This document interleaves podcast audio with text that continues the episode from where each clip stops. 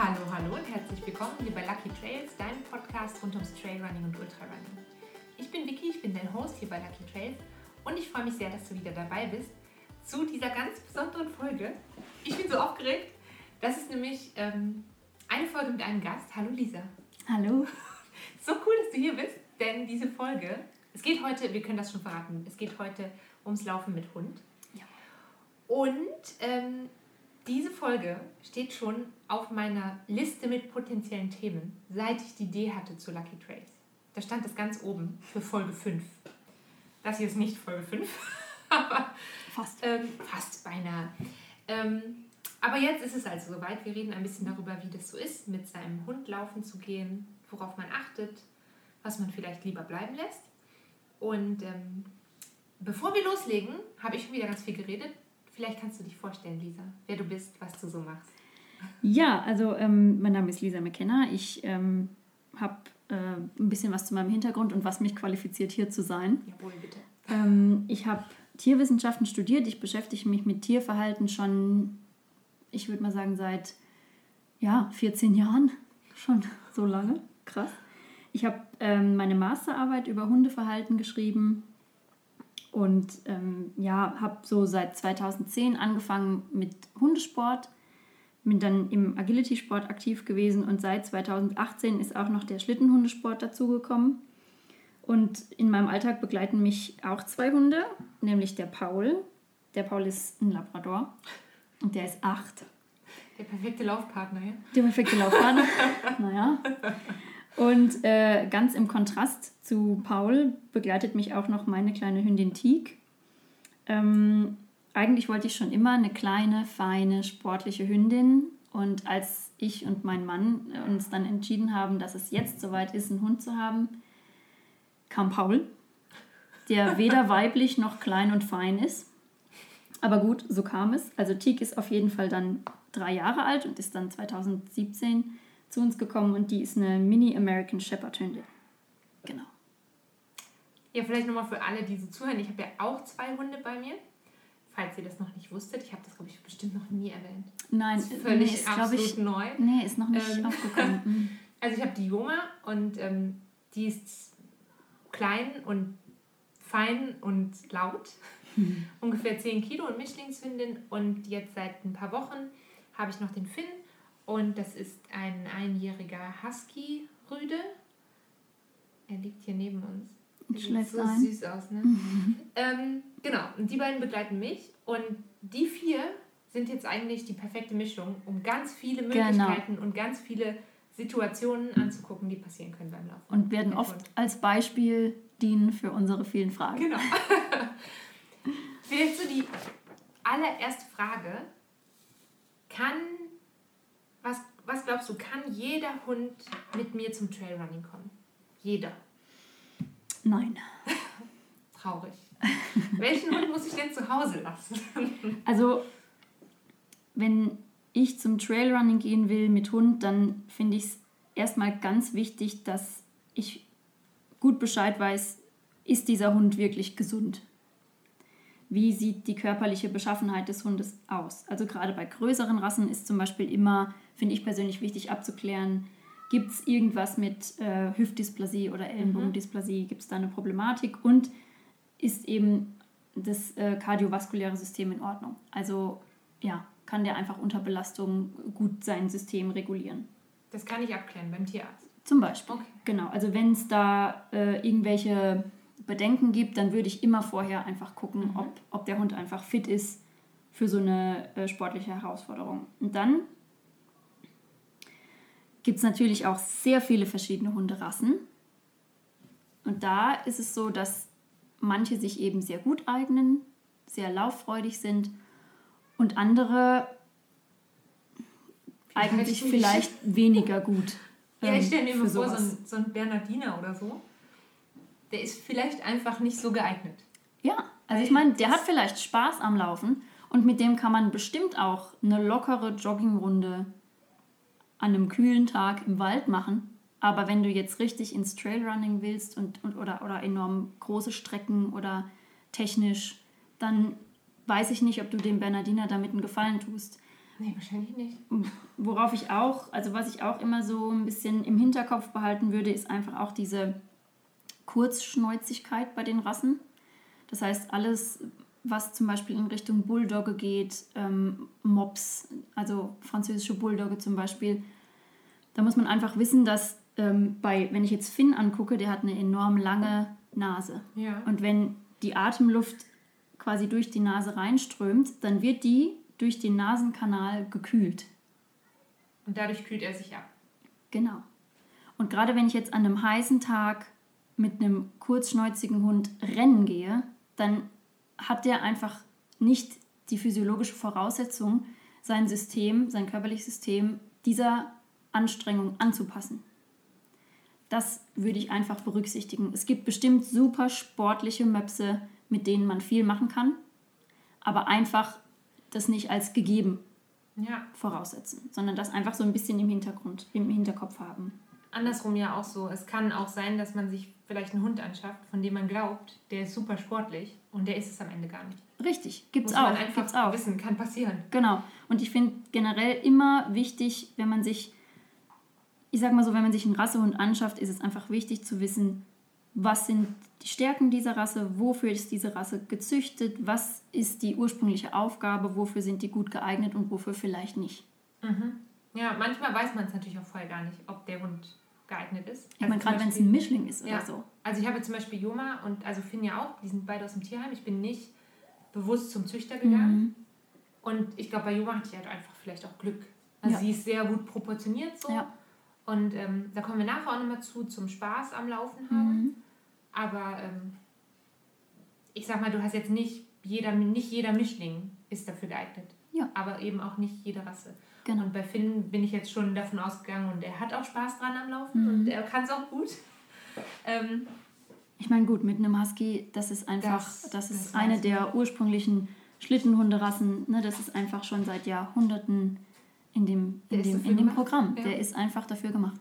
und beim Labrador? So die Ähm, also der Labrador ist auch ein, ein ich meine, der Labrador zählt zu den Jagdhunden ähm, und ist eine lauffreudige Rasse, ist auch eine, äh, eine Rasse, die sehr bewegungsfreudig ist. Ich glaube, das Ähm, unterschätzt man ganz oft. Das unterschätzt man sehr oft, weil es ist so der klassische, in Anführungsstrichen, Familienhund. Ähm, ich bin da auch mit, sehr mit auf die Nase gefallen, muss ich ehrlich sagen, weil ich habe gedacht, hey, hey komm, du hast so viel gelernt über Hunde und mit einem Labrador kannst du ja wohl, also das kriegst du ja wohl hin. Und dann kam Paul. Und äh, spätestens als ich dann, als er mich dann einfach als Junghund minutenlang angebellt hat und ich konnte es nicht stoppen und ich dann irgendwo im Bad saß und geweint habe, Oh ist mir aufgefallen, vielleicht doch nicht so selbstverständlich, einen Labrador zu erziehen. Okay. Also, wie gesagt, alle, alles hat so seine, seine Tücken. Auf der anderen Seite muss ich auch sagen, dass Pauli einfach ein enorm guter Lehrer war. Okay, jetzt kannst du alle Hunde. Das Nein, das auch nicht. auch nicht. Aber ähm, ich, ja, ich meine, das ist halt einfach eine ganz andere Herausforderung. Aber Paul ist einfach auch, man muss auch unterscheiden, vielleicht gerade beim Labrador Showlinie und Arbeitslinie. Paul ist aus der Arbeitslinie, das heißt, er ist, hat ein bisschen längere Beine, ist relativ schlank ähm, und mag einfach gerne sich bewegen. Der mag sehr gerne ähm, geistig gefördert werden und ist einfach sehr präsent und fordert sein, ja, seine Bewegung einfach stark ein. Das finde ich schon direkt ganz spannend. Also man muss auf die körperlichen Fähigkeiten vom Hund achten, aber du musst auch, ich sag mal, die Auswahl Hund-Mensch-Gespann Genau. ist auch wichtig und sollte man sich überlegen. Also ich muss jetzt ähm, zum Beispiel, wenn ich mir vorstelle, der Finn wird noch größer und schwerer und ich hoffe jetzt einfach, er entwickelt sich weiter und ich entwickle mich weiter. Aber man sieht ja auch oft genug Leute, die vielleicht ihren Hund nicht halten können. Zum Beispiel halten, nicht, nicht gegenhalten können. Ja. Kommen wir nachher bestimmt auch noch zu, was der Hund können muss Mhm. und Kommandos und wie das alles ablaufen sollte, könnte, möchte, wie auch immer. Ja. Aber ich glaube, das sollte man halt auch und grundsätzlich, jetzt nicht nur, wenn ich mit dem Hund Sport machen soll, sondern wenn ich einen Hund auswähle, dass der zu mir passt. Körperlich auch körperlich. Mhm. Also der muss auch, für mein Empfinden muss der auch seelisch zu mir passen. Natürlich, So. energetisch. Jawohl, alles, alles fließt und so. Aber er muss auch körperlich zu mir passen. Ja. Und da denke ich halt immer an so Begegnungen, wenn ich so ähm, kleine, zarte Menschen sehe mit so, einem, mit so einer riesigen Dogge an der Hand, Mhm. wo ich auch schon schlechte Erfahrungen gemacht habe, dass jemand die Mhm. nicht halten konnte. Und dann denke ich mir so, mm, das äh, könnte Ja. ich nicht. Das ist, das ist auf jeden Fall ein wichtiger Punkt, ja.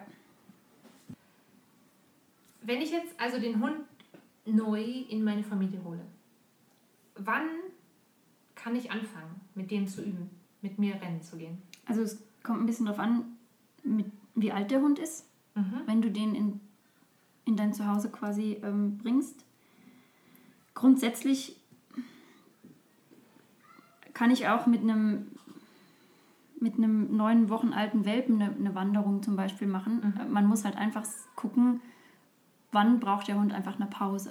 Also ich kann jetzt nicht verlangen, dass der einfach stundenlang läuft. Das soll er auch nicht und darf er auch nicht einfach, weil er körperlich noch nicht Ja, dafür ist noch nicht entwickelt fertig. ist. Der ist einfach noch nicht fertig und kann noch nicht so stark belastet werden, ist ja auch klar.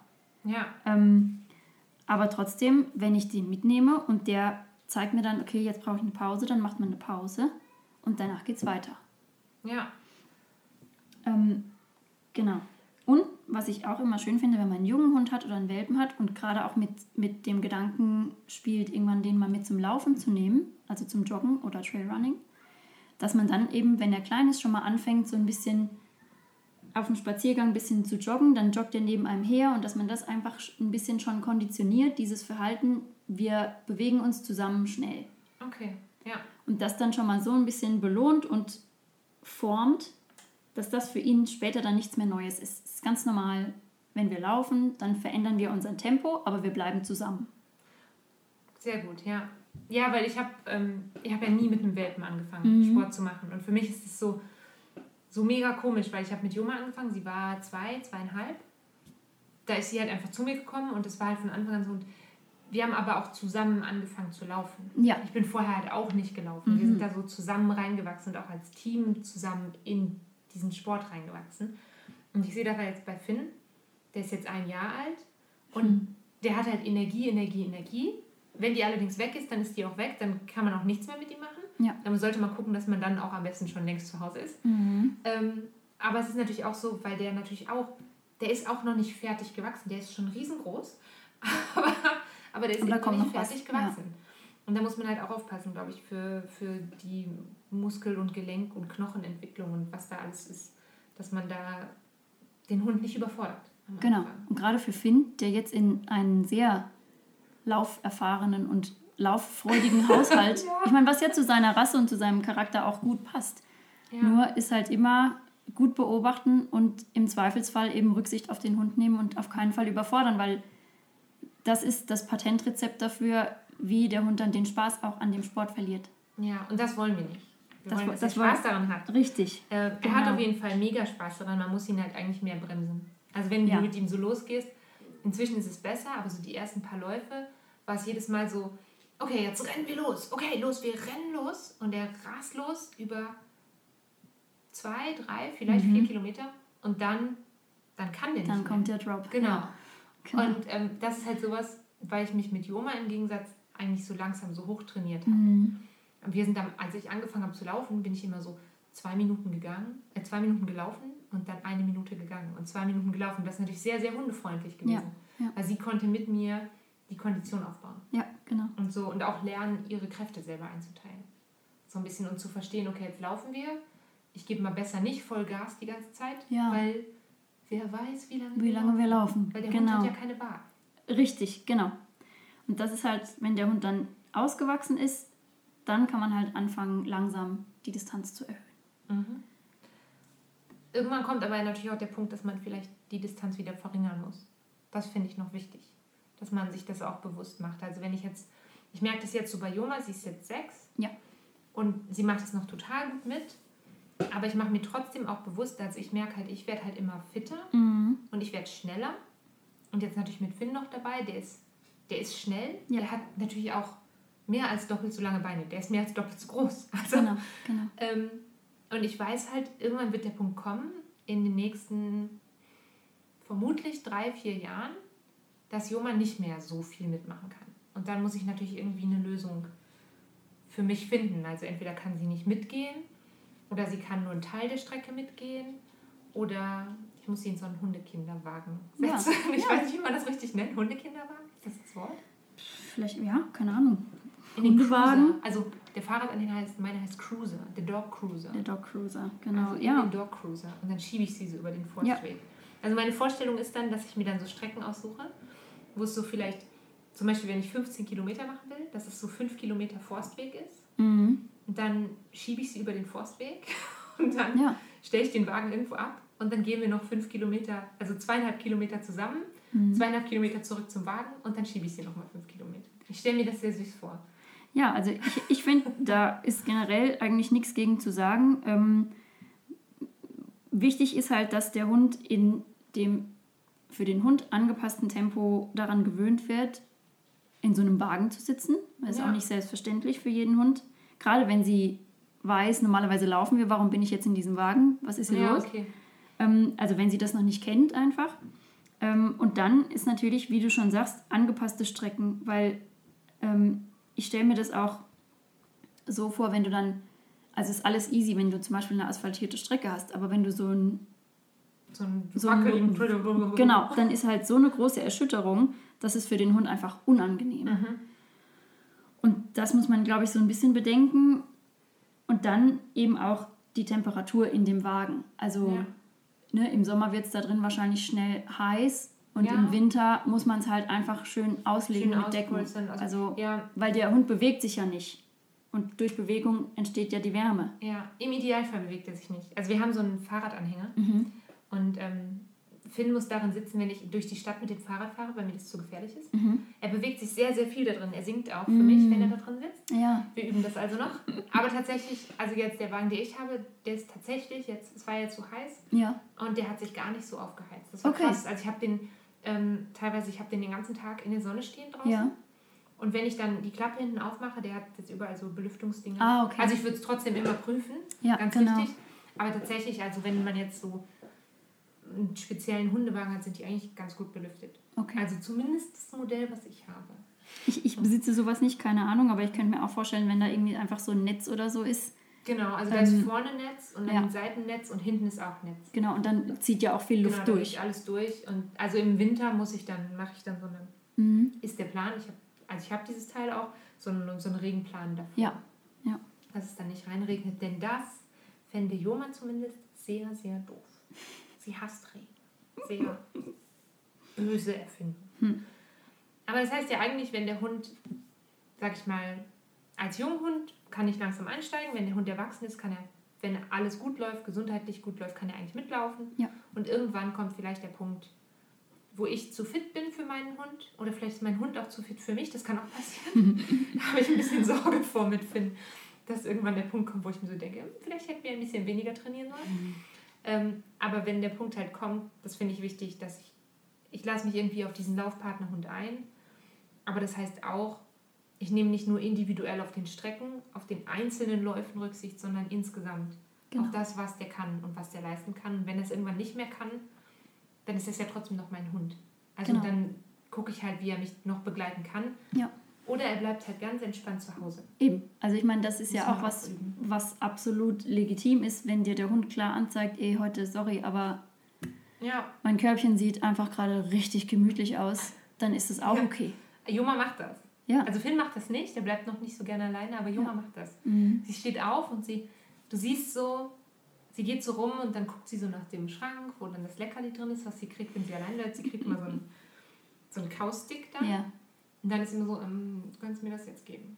Jetzt, ja. könntest, jetzt wäre der Zeitpunkt, du könntest mir das jetzt geben, dann könntest du bitte gehen und ich esse das dann hier, okay? Ja. das ist, aber das ist ja auch was, dass ich einfach den Hund kennenlernen muss und genau. dem Zeit geben muss, all diese Verhaltensweisen quasi, dass ich mir die Zeit geben muss, die Verhaltensweisen von dem Hund zu verstehen. Ja.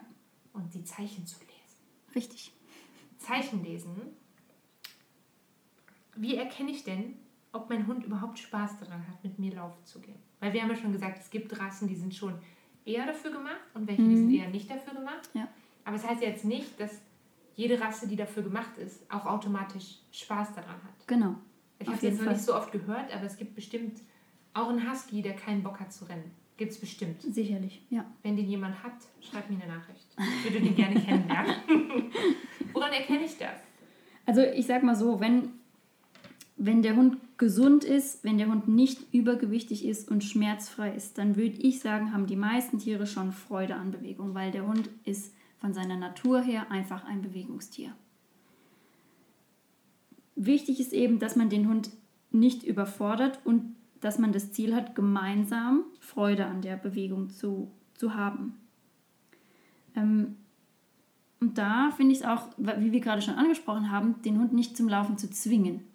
Ja. Sondern einfach auch immer die Möglichkeit zu lassen, wenn ich merke, heute ist er nicht fit, dann bleibt er halt einfach zu Hause. Ist kein Problem. Oder wir, ich stelle meinen Plan ein bisschen um und wir machen einfach einen ganz lockeren gemeinsamen Schnüffelspaziergang. Ja. Also das ist auch einfach super wichtig. Ähm, genau. Und woran sehe ich, dass mein Hund Spaß hat? Also ich finde auch wieder, man kennt ja seinen Hund und wenn ich zu Hause meine Laufschuhe anziehe und meine Lauf, meinen Laufruck, Laufrucksack packe und die Leinen hole, dann steht Pauli neben mir, schwanzwedelnd, guckt mich an und da fliegen so Sternchen aus seinen Augen. Ja, ja, ja? wir gehen los, wir gehen los. Ja. Und, und das ist für mich so ein Zeichen, okay, Pauli hat einfach auch jetzt Lust, laufen zu gehen. Weil ja. er weiß auch, wenn ich die Laufschuhe anziehe, dann gehen wir nicht spazieren, sondern gehen wir laufen. Mhm. Und, und das ist für mich so ein, so ein, einfach so ein Zeichen, dass er einfach freudig ist, dass sein Allgemeinbefinden einfach aktiv ist und dass er nicht passiv ist, sondern dass er aktiv ja. ist. Sich nicht versteckt unterm Bett oder unterm Sofa. das wäre ein sehr klares Zeichen. Okay. genau.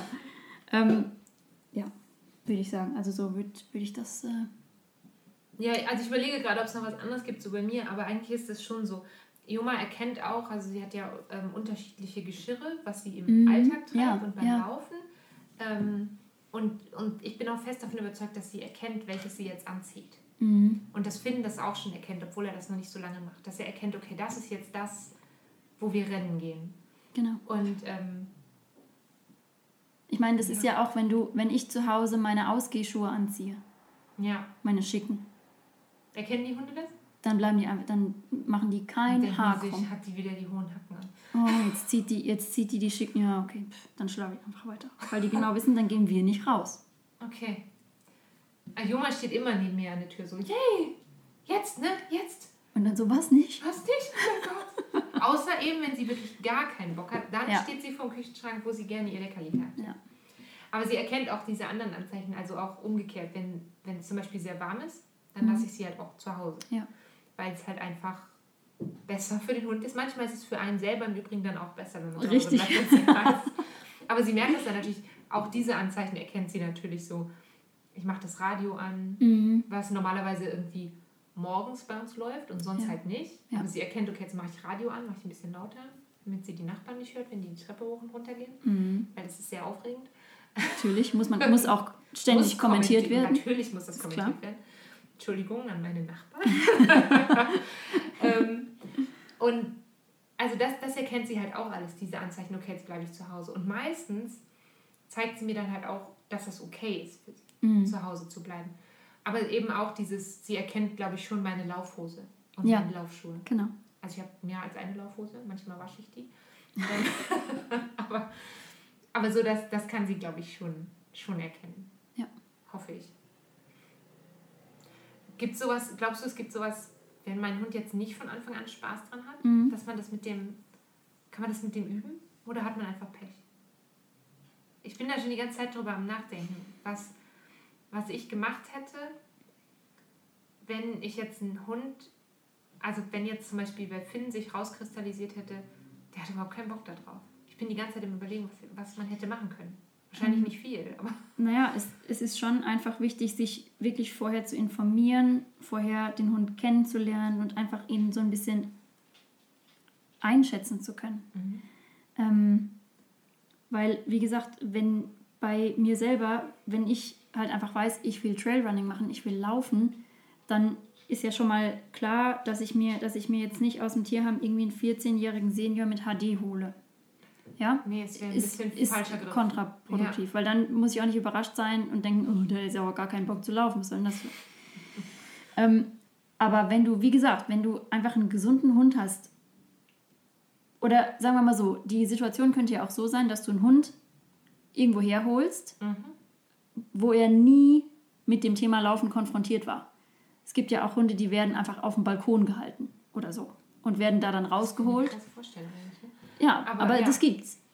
Und dann, mh, ja, dann ist es halt einfach, dann musst du halt mikro langsam das Ganze machen und einfach mal an verschiedene Untergründe gewöhnen und verschieden, einfach die Welt zeigen. Und dann glaube ich, dass man schon, auch wenn der Hund im ersten Moment sagt, äh, nee, was, draußen laufen? Nee. Ja. Aber einfach, dann gewinnt er mehr Sicherheit und dann kann man es einfach sehen. Und ich glaube, dass die Chance schon ziemlich, ziemlich groß ist, dass, weil der Hund halt generell ein lauffreudiges Tier ist, unter der Prämisse, dass alles okay Dass ist, alles dass er klar ist, gesund ja, ist und so, ne, ist klar, ähm, dass er daran, wenn er nicht überfordert wird, Spaß entwickeln wird. Mhm. Wenn es wirklich in seinem Tempo, dass er immer in seiner Homöostase bleiben kann und sagen kann, okay, ich fühle mich sicher. Und heute ist es ein bisschen komisch, aber die ist da und wenn die da ist, dann ist eigentlich alles okay. Also gehe ich noch einen Schritt weiter. Und so wächst einfach ein bisschen das Vertrauen und irgendwann merkt er vielleicht, ah, okay, eigentlich ist es gar nicht so uncool. Eigentlich ganz witzig. Eigentlich, eigentlich ist es gar nicht, eigentlich ist cool. Aber das, das finde ich wichtig, wenn du sagst, in seinem, seinem eigenen Tempo. Ja.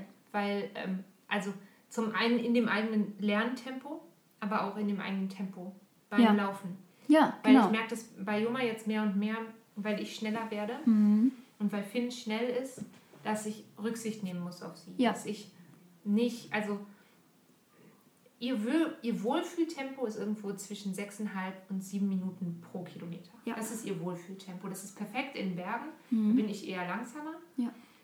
Aber ich merke so, auf flacher Strecke oder leicht bergab, Mhm. da könnte ich schneller. Ja. Und da, wenn ich dann ohne sie gehe, bin ich auch schneller. Aber wenn ich eben mit ihr gehe, dann ist sie ist das Tempo. Sie gibt das Tempo vor. Richtig. Das finde ich noch wichtig. Auch, und auch wenn der Hund vielleicht noch lernt, Spaß dran zu haben, ihm das Tempo, ihm auch mal zu erlauben, das Tempo vorzugeben. Halte Genau. ich für wichtig. Genau. Und also generell ist es halt einfach wichtig, den Hund nicht zu überfordern, weil das killt einfach den Spaß. Ja, ist bei Menschen auch nicht anders. Ne? Genau. Also wenn ich ständig überfordert bin, Mhm. dann, dann verliere ich einfach die Freude. Und das ist ja genau das Gegenteil, was wir erreichen wollen. Aber was ich auch noch sagen will, ist, es kann natürlich sein, dass du dir super krasse Mühe gibst und ganz langsam und super nett und was und du willst ihm das zeigen, wie toll das ist und er will aber einfach nicht. Mhm. Dann muss man halt wirklich sagen, okay, ähm, entweder ich gehe mit diesem Hund nicht mehr laufen, wir machen was anderes, wir machen, wir finden ein anderes gemeinsames Ja. Hobby, was wir genießen können beide. Oder vielleicht wäre dieser Hund in einem anderen Haushalt besser aufgehoben, wo einfach für seine. Bedürfnisse eine bessere Ausgangssituation geschaffen ist. Ja. Weil ich halt einfach, weil ich halt jemand bin, ich will laufen. Und ich will jetzt nicht nicht mehr laufen, Weil mein Hund nicht weil mein laufen Hund will. nicht laufen will. Ja. Weil mir das einfach sehr wichtig ist, für mich, für meinen Körper, für das ist auch okay. Ja, das finde ich ganz wichtig, weil als wir Finn Finn kennengelernt haben, haben wir auch gesagt, also wir haben ihn ja mehrfach besucht im Mhm. Tierheim und wir haben mit ihm ganz viele Sachen ausprobiert und wir haben auch ausprobiert, wie findet er Laufen. Ja, Und ähm, ganz egal, was das für eine Rasse ist, wir haben ausprobiert, wie findet er das und können wir uns das vorstellen mit ihm. Ja. Weil ich hätte das ganz schlimm gefunden und dass, dass sowas passiert und sowas hätte ja passieren können. auf jeden Fall. Also wir hätten ja nach Hause kommen können und, und, und plötzlich will dieser Hund sich keinen Zentimeter mehr bewe bewegen. Ja, Also dann wäre vielleicht auch was ganz falsch in der Mensch-Hund-Konstellation gewesen. Aber das war mir ganz wichtig, das auszuprobieren. weil Wir halt gesagt haben, wir haben schon einen Hund, der gerne läuft. Wir laufen beide gerne selber. Und ich will jetzt nicht, bloß weil da ein zweiter Hund dazukommt, sag ich mal, nur noch zweimal die Woche laufen gehen Ja, können und nicht genau. mehr fünfmal die Woche, weil, weil ich vielleicht sonst den Hund viel zu oft alleine lassen muss. genau. Ne? Also ich will ja dem Hund auch gerecht werden. Und wenn dem Hund gerecht werden halt heißt, der läuft nicht. Also ich denke ich denk bei dem Beispiel immer an den Hund von meinem Bruder, der ein total süßes, kuscheliges Tier ist. So ein sowas zwischen Joma und Finn von der Mhm, Größe. mhm. Aber der bewegt sich einfach nicht gerne. Der ist auch nicht fett oder so. Ne? Ja, ja. Der, der macht gerne so Sachen, der klettert gerne mal irgendwo hoch, Mhm. aber der will nicht rennen gehen. Ja, Und das ist halt voll okay. genau. Und aber die, der ist auch in dem Haushalt gut angekommen, Richtig. weil die beiden wollen auch nicht zwangsweise mit ihm rennen gehen. Genau. Also ich weiß, die, die Judith, also die Frau von meinem Bruder, die geht manchmal mit ihm so locker joggen und das findet er dann auch okay. Aber ich, also ich hoffe, ich sage jetzt nichts Falsches, aber ich glaube, wenn das alle zwei, drei Wochen mal einmal passiert, reicht ihm das. Ja. So. Und ich weiß einfach ganz genau, dass das weder Joma noch Finn reichen würde. Ja. So, die würden das einfach das machen wollen. So. Spannend. Sehr spannend, ja. Auf jeden Fall.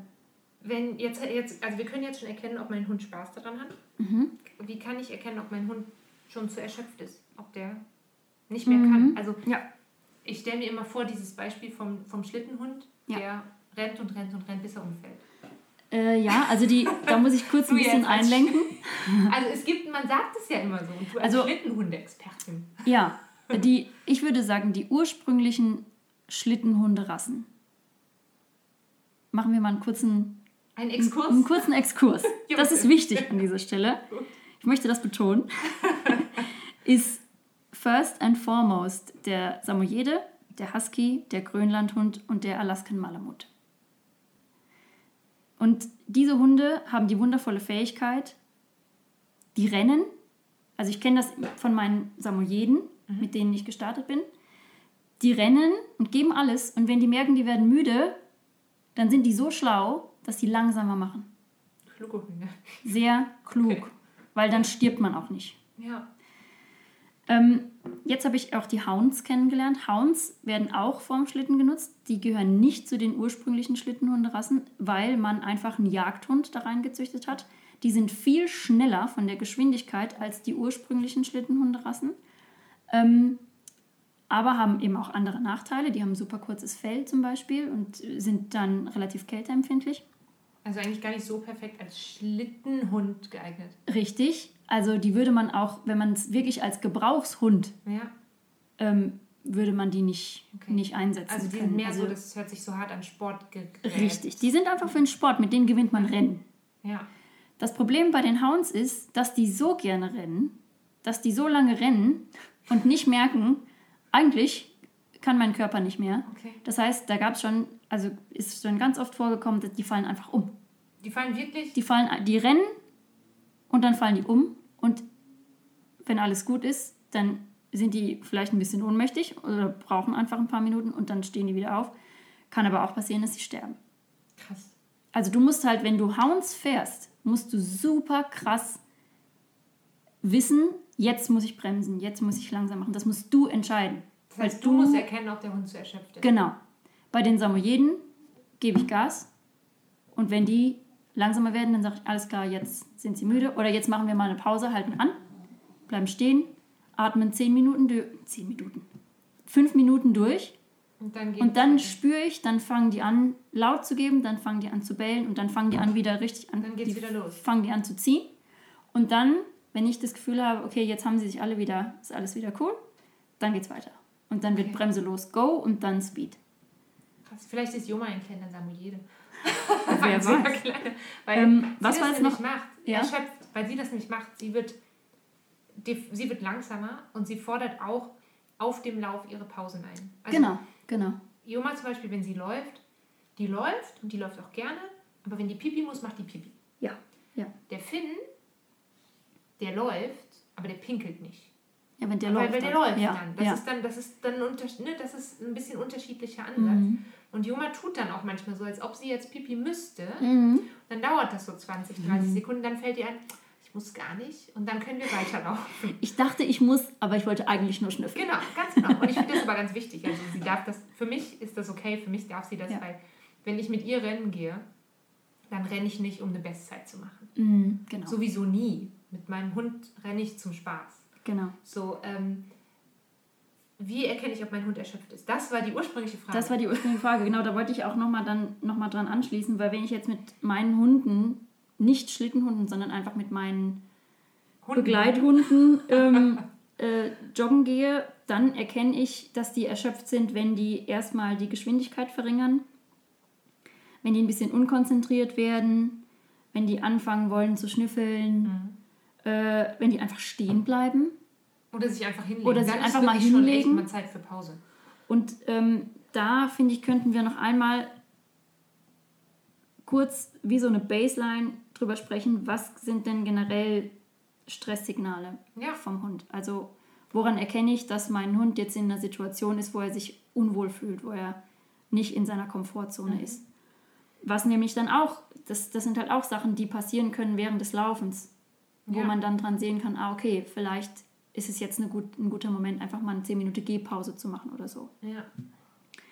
Und zwar ist es manchmal ein bisschen abstrus, weil man denkt, hä, das, dieses, dieses Verhalten passt jetzt überhaupt nicht in die Situation. Aber es ist ja wahrscheinlich schon ein gutes Zeichen, wenn man was sieht, wo man das Gefühl hat, es passt gar nicht in die Situation. Ist Genau. Das vielleicht schon. Ja, das Was- ist einfach für ein geschultes Auge. Mhm. Du lernst halt deinen Hund kennen und du lernst, du denkst, ah, okay, ist klar, wenn er das macht, dann ist es ihm jetzt ein bisschen zu viel. Ja.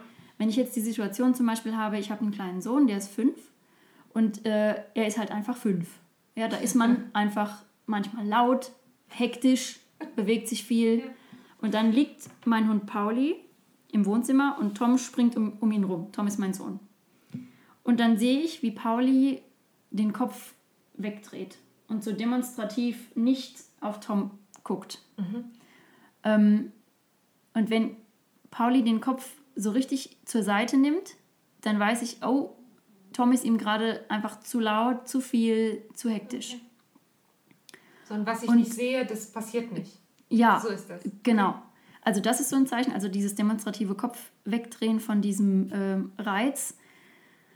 Was, auch, was man auch oft sieht, ist ein Gähnen in einem Kontext, wo man jetzt denken würde, hä? Also ich meine, weißt du, wenn es 22 Uhr ist und Pauli legt sich in sein Körbchen abends und genüsslich, gähnt so genüsslich, dann ist das einfach, dann macht das Sinn. Ähm, wenn wir aber auf dem, ähm, keine Ahnung, in Rom vorm Kolosseum stehen und es sind super viele Leute da und es ist heiß und Pauli steht und gähnt, dann weiß ich, okay, das ist jetzt ein Stresssignal. Das ist ihm zu viel, zu Mehr der Gent nicht, um sich jetzt dahin zu legen. zu richtig. schlafen. Der ist nicht müde, der ist gestresst. Okay. Ähm, was auch so ein Signal ist, ist einfach, wenn Hunde, ähm, auf Englisch sagt man dazu Tongue Flicking, also die streichen im Prinzip über ihre Nase mit ihrer Zunge. Ähm, und das, das ist ein Verhalten, was Hunde sehr oft zeigen, was aber einem nicht sofort ins Auge springt als Stresssignal. Aber das gehört halt alles zu dieser Kaskade.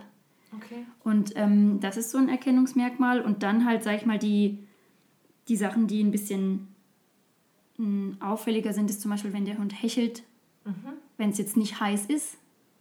Also, ne, wenn es heiß ist, dann macht er das einfach zum Temperaturausgleich. Aber wenn es jetzt nicht heiß ist und der Hund hechelt, dann weiß ich, dass es, er ist jetzt in der ist Situation, nicht- irgendwas ist nicht stimmig Ja. für den Hund. Ähm, genau, oder wenn er, wenn er sich zum Beispiel ich hatte die Situation schon öfters mal so, man ist auf dem Hundeplatz, man macht super fokussierte Arbeit, sehr anstrengende Arbeit, ähm, zum Beispiel Fußgehen. Teak läuft bei mir wirklich bei Fuß, guckt mich an, wir sind super konzentriert und plötzlich setzt sie sich hin und kratzt sich. Also völlig aus ich dem sehe das Kontext. so oft in der Hundeschule. So Und- oft, dass andere Hunde, also Joma macht es nicht, aber Ja, viele andere Hunde. Ja, und man denkt dann, ach ja, okay, dann juckt sie es halt. Aber oft, was auch sein kann, aber oft ist das eher so eine Übersprungshandlung, weil es einfach gerade super, super anstrengend ist. Das ist spannend, weil so Übersprungshandlungen, also die kenne ich von meinen Hunden auch. Also so, bei Joma ist es so, gibt es diese Angst, Angstübersprungshandlung, sag ich mal, und das ist Bellen, ganz klar. Ja. Das passiert beim Laufen nie. Aber beim Finn zum Beispiel, wenn, der, wenn dem irgendwas zu viel ist, Ja, dann dreht er immer so nach hinten den Kopf und dann versucht er immer in die Leine zu ja, beißen. genau. Ich weiß nicht, woher er das hat. Das ist, sieht man bei vielen ist- Hunden, gerade ist- bei jungen Ja, Hunden. aber das ist so, oh Gott, was, was soll ich tun, was soll ich, ich beiß da mal rein, okay. Genau, So. das ist einfach so ein, äh, so ein äh, Stress-Release. Also ja, vielleicht sucht er auch was zum Kauen, weil Genau. Kauen entspannt. Und richtig. die Leine ist dann irgendwie immer schon so auf den Kopfnähe. Ja, Manchmal. ja, Ich habe das gerade, da habe ich gerade zum ersten Mal drüber nachgedacht, dass das, dass dieser Zusammenhang zwischen ich suche was zum Reinbeißen und Kauen und Stressen, ja, ja. habe ich vorher noch nie Genau. nachgedacht. Und auch Bellen. Bellen ist ein klassisches selbstbelohnendes Verhalten, weil man weiß, ähm, dass wenn der Hund bellt, werden Endorphine ausgeschüttet Okay. im Körper. Und das fühlt sich gut an Ja, dann für den Hund. mein Und Hund wenn- fühlt sich ständig gut. Ja, nee, aber wenn die gestresst ist, dann Ja. braucht die einfach was. Okay, das ist der einfachste Weg für sie dann. Genau. Ha. Gut. Kann man also auch nicht mehr so viel dran machen dann. Ja, kann man schon, kann man schon was ja. dran machen. Aber, aber es ist halt, es ist halt bei allen selbstbelohnenden Verhalten ist es schwer, weil der Hund halt selber drauf Zugriff hat. Du kannst es nicht wegmachen, Ja. verstecken oder sowas. Geht nicht, du kannst nicht wie die Leine weg oder so. Das geht nicht. Und das, und das kann man schon was dran machen, aber es ist schon nicht so einfach. Ja. Wir üben. was, was dran machen ähm, und üben. Was, was müsste mein Hund denn können oder lernen? Also meine Hunde können bestimmte Kommandos, die fürs Laufen wichtig sind. Mhm. Und es sind eigentlich, für mich sind das fünf. Das ist einmal Go, das heißt, es geht los, du rennst jetzt. Und bei mir ähm, rennen die, oder ist das Ziel auch im großen Teil der Zeit, dass der Hund vorläuft. Mhm. Der muss mich nicht ziehen, aber der soll vor mir gehen, weil oft sind die Wege ja ein bisschen schmaler. Ähm, vor mir oder rechts neben mir. Das sind so. Und das ist eben Go. Dann ähm, können sie links und rechts, Mhm. weil sie eben oft vorne gehen, dass Mhm. sie wissen, okay, jetzt biegen wir ab an der Kreuzung.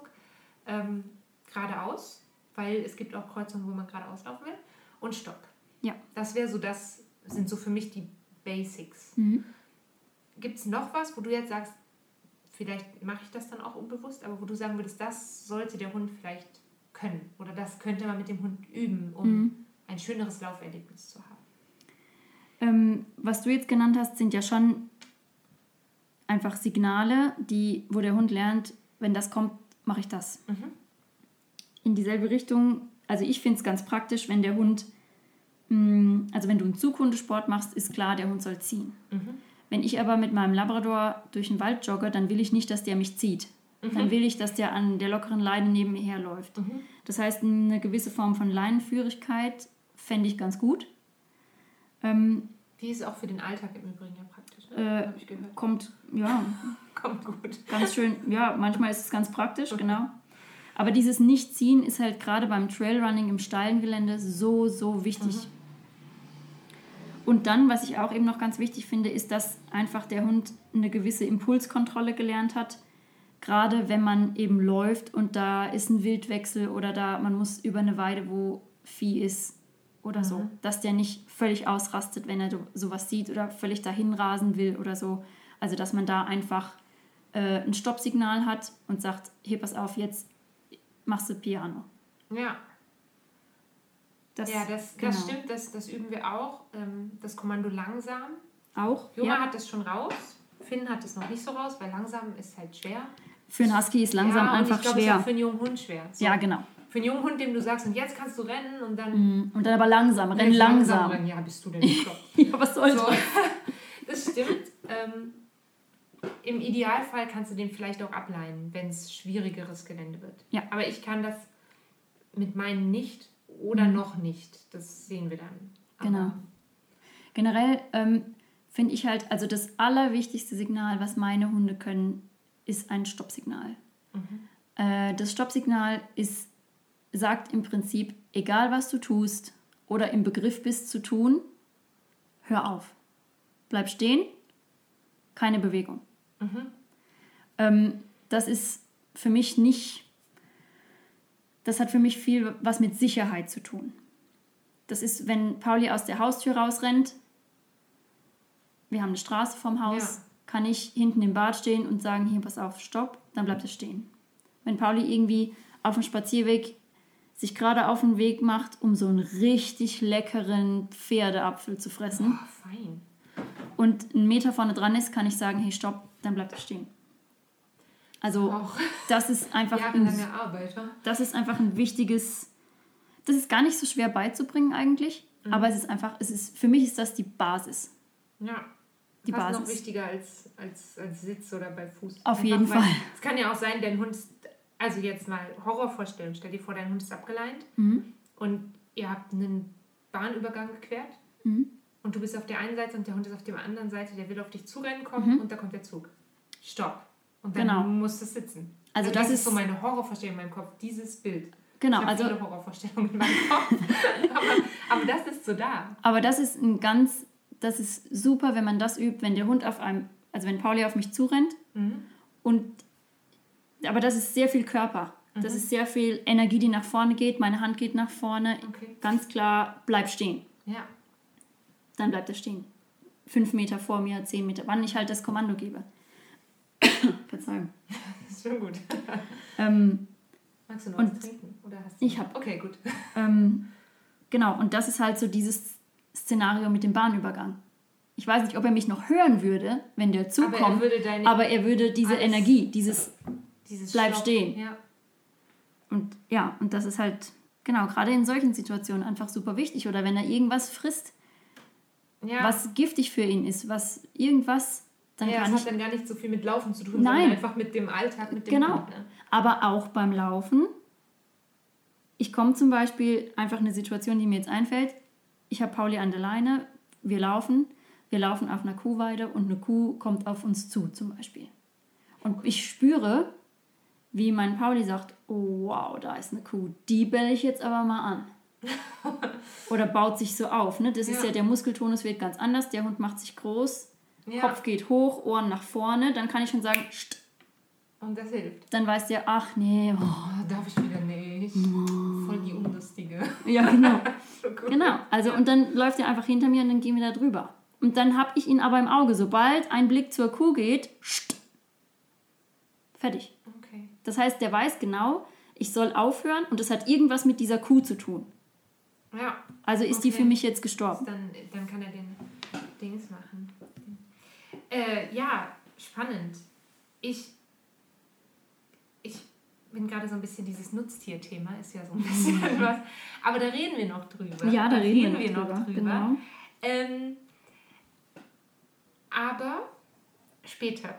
Nee, jetzt, wir reden da kurz jetzt schon drüber, weil mich das so, das, mein Herz ist da so. Ja, ja. Ähm, Meins ja auch. da, ja, genau, das ähm, kann man vielleicht auch noch in dem Zusammenhang mal sagen. Du hast ja nicht nur Hundetierverhalten studiert. Hunde, Hundetierverhalten, ja. Danke, guten Morgen. Ja, hallo. ja. Ist, ist Das ja nicht Hundetier. falsch. Das Hundetier. Ähm, sondern du hast dich auch mit Nutztieren auseinandergesetzt. ja, Genau, also das heißt, du weißt nicht nur, wie der Hund funktioniert, sondern auch wie die Kuh. Oder Ja, das Pferd. oder das Schwein, ja. Wie auch immer. ähm, was kann ich denn, also da muss man jetzt noch dazu wissen, ich habe so eine Horrorvorstellung, von der Kuh angegriffen zu werden. Kicher nicht. wer hat die nicht? Wer die nicht. Ich bin tatsächlich ein einziges Mal auf einer Weide gewesen und da sind Kühe auf mich zu. Da hatte ich Joma an der Leine. Ich hatte noch nicht viel Erfahrung, weder mit Kühen noch mit Hunden. Mit Hunden noch viel weniger irgendwie. Und ähm, drei junge Bullen stehen am Gatter. Wir wollen da durch. Das funktioniert nicht. Ich habe sowieso schon Respekt vor diesen riesen Tieren. Was wiegt so eine Kuh? 350 Kilo? Ja, sicherlich. Das ist ein großes, schweres Tier. Und mein Hund merkt natürlich so, hm, was könnte das sein? Ich bell das mal an. Hm. Und dann kommen diese drei jungen Bullen auf uns zu. Und zwar nicht langsam, sondern die kamen schnell, weil es neugierige Tiere sind. Ja. Und seit diesem Erlebnis bin ich bei jeder Wiese so gestresst. Mhm. Und was kann ich denn machen, damit mein Hund, also ich muss mich selber mit den Nutztieren vielleicht mehr auseinandersetzen, aber kann ich was machen im Vorfeld, dass mein Hund gar nicht so reagiert, auf eine Kuh zum Beispiel? Kann man das machen? Was würde dir so einfallen? Also Das ist auch sehr individuell pro Hund. Natürlich, also alles. Das Alles, ist immer so die. Baseline. Ähm, aber in solchen Fällen ist es einfach nochmal wichtig zu verstehen, dass im Optimalfall sich dein Hund auf dich verlassen können muss. Mhm. Und wenn ich jetzt mit jemandem unterwegs bin, also jetzt sagen wir mal, ich bin mit einem Bergführer in den Bergen und wir gehen eine schwierige Tour. Ja. Und wir kommen an eine ein bisschen kitzlige Situation und ich spüre, dieser Bergführer hat keine Ahnung, was er tut. ja, dann kriegst Und du hat selber, und hat, ich spüre, wie der Angst kriegt. Dann habe ich noch, dann habe ich Angst. Mhm. Weil ich weiß, okay, ich muss mich jetzt auf den verlassen. Wenn der keine Ahnung hat, was soll ich machen? Ich habe doch, was, Du hast hä? ja noch weniger Ahnung. ich habe überhaupt Fall. keine Erfahrung Ja. damit und keine Ahnung, was jetzt passiert und vor, zurück, keine Ahnung.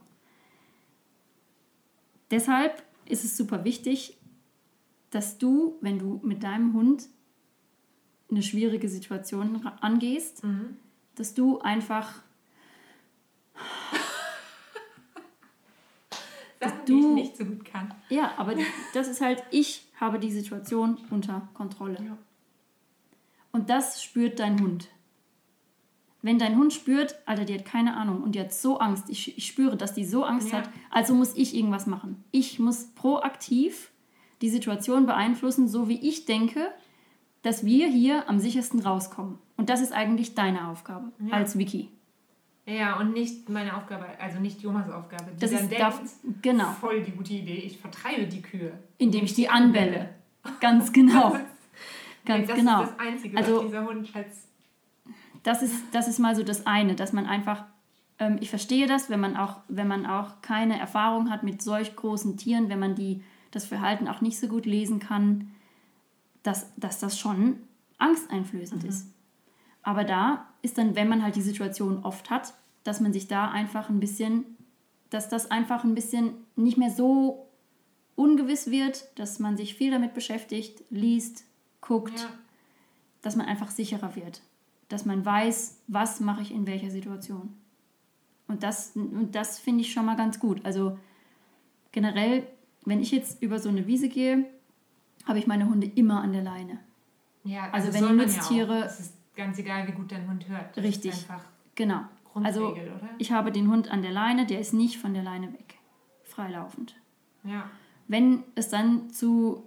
Und du siehst eigentlich, wenn du die Herde beobachtest, es gibt immer Tiere, die, die einfach entspannt fressen. Mhm. Und es gibt andere Tiere, die den Kopf oben haben und gucken.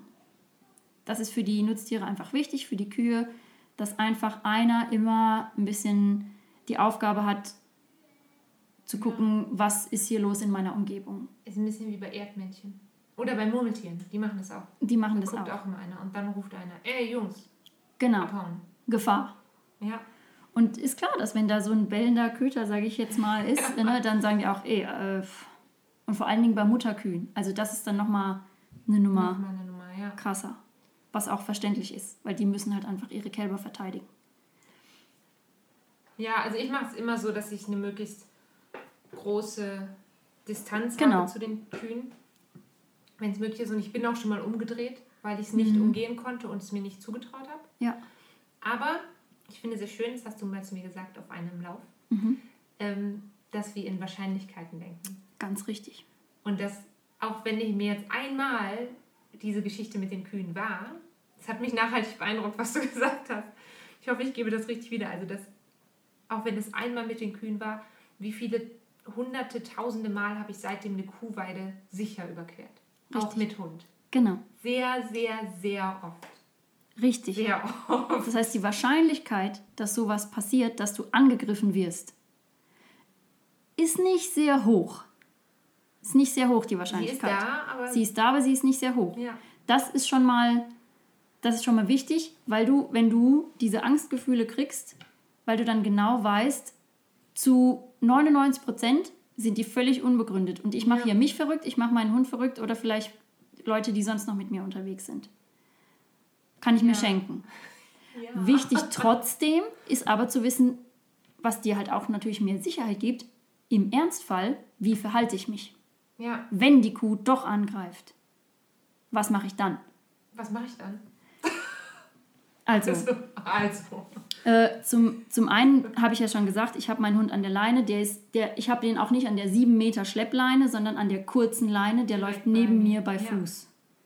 Ähm, ich sage meinem Hund Bescheid, dass er sich einfach jetzt zurückhält, Mhm. dass die Kühe ihn überhaupt nichts angehen und dass wir jetzt zügig diese Wiese überqueren und Ende.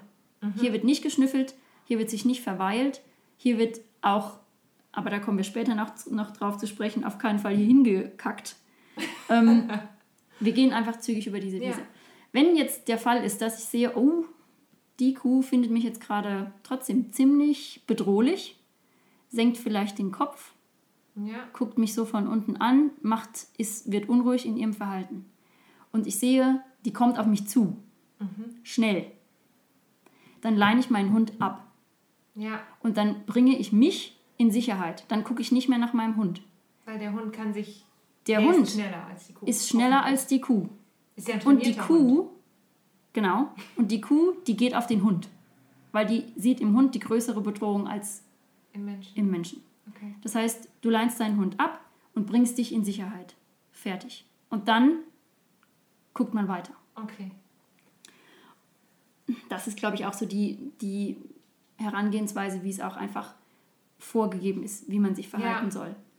Also ich, ich versuche es immer noch so, diese Situation für mich stressfreier zu machen, indem Mhm. ich, und ich weiß, da schütteln ganz viele Leute den Kopf und Juma ist ein kleiner Hund und man soll es nicht, aber ich nehme sie hoch. Mhm. Weil ich weiß, dass das in dem Moment sie davon abhält. Grundsätzlich nehme ich sie hoch, wenn ich an die Kühe komme. Ja. Weil ich weiß, sie ist leider ein bisschen ein kleiner Krawall. Mhm. Haufen, Bolzen? Bolzen, ja. Mhm. Und sie wird einfach losbellen. Wenn sie Ja. die Kuh sieht, dann wird sie so aufgeregt und dann bellt sie. Und ich nehme sie dann immer hoch und ich nehme sie ganz eng an mich Mhm.